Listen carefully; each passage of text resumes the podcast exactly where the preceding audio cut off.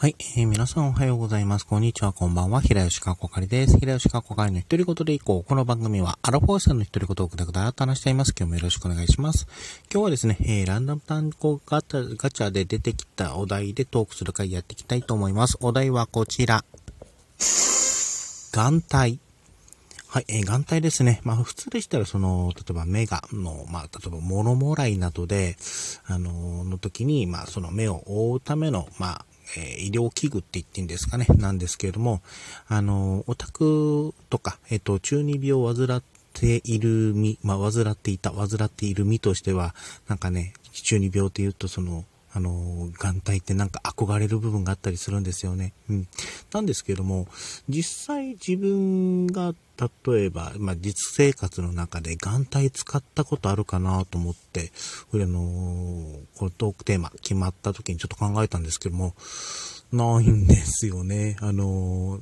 なんだっけ、いわゆるそのオタク的に、あの、まあ、中二病みたいに眼帯つけてっていうことも特にせず、あの、例えばもろもらいとかで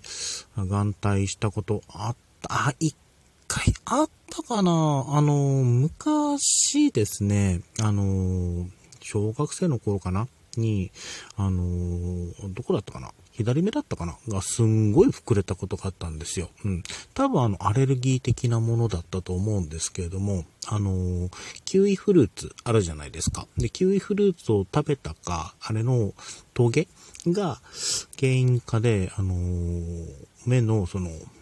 まぶたの部分がすんごい膨れたことがあって、もうその時に眼帯したか、あの、その目が膨れたことは記憶あるんですけども、眼帯したかどうかはちょっと記憶ないんで、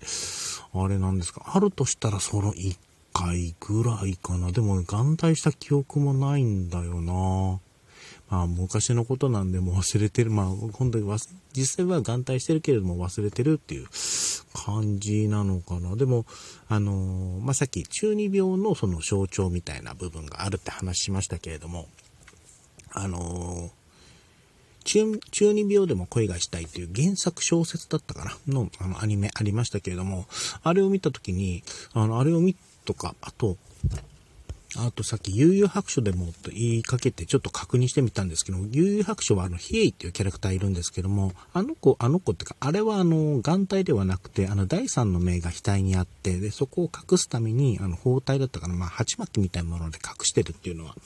あったんですけれども、うん、そんなの、多分、中二病とか見たときに、眼帯やったって記憶がなんか、あの、過去記憶を掘り起こさなかったので、もしかしてやってなかったのかなとか、うん、思いますね。まあ、中二病的にはその目になんかあの力が宿る、いわゆる魔眼って呼ばれるやつですね。あの悪魔の目と書いて魔眼ですね。という、あの、には、あの、めちゃくちゃ憧れた記憶ありますね。だからそ、どちらかというと、あの、比叡、あの、さっきの言った、あの、悠々白書の比叡のような、あの、目に、あの、第三の目があるっていうキャラクターは、えー、当時憧れましたね。えっ、と、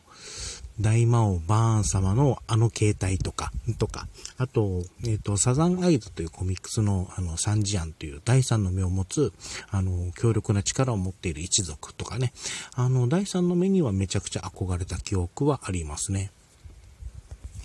はい、えー、今回は、えー、お題トーク眼帯で、えー、お話しさせていただきました。えー、お相手は平吉かこ会でした。最後まで聞いていただいてありがとうございました。それではまた。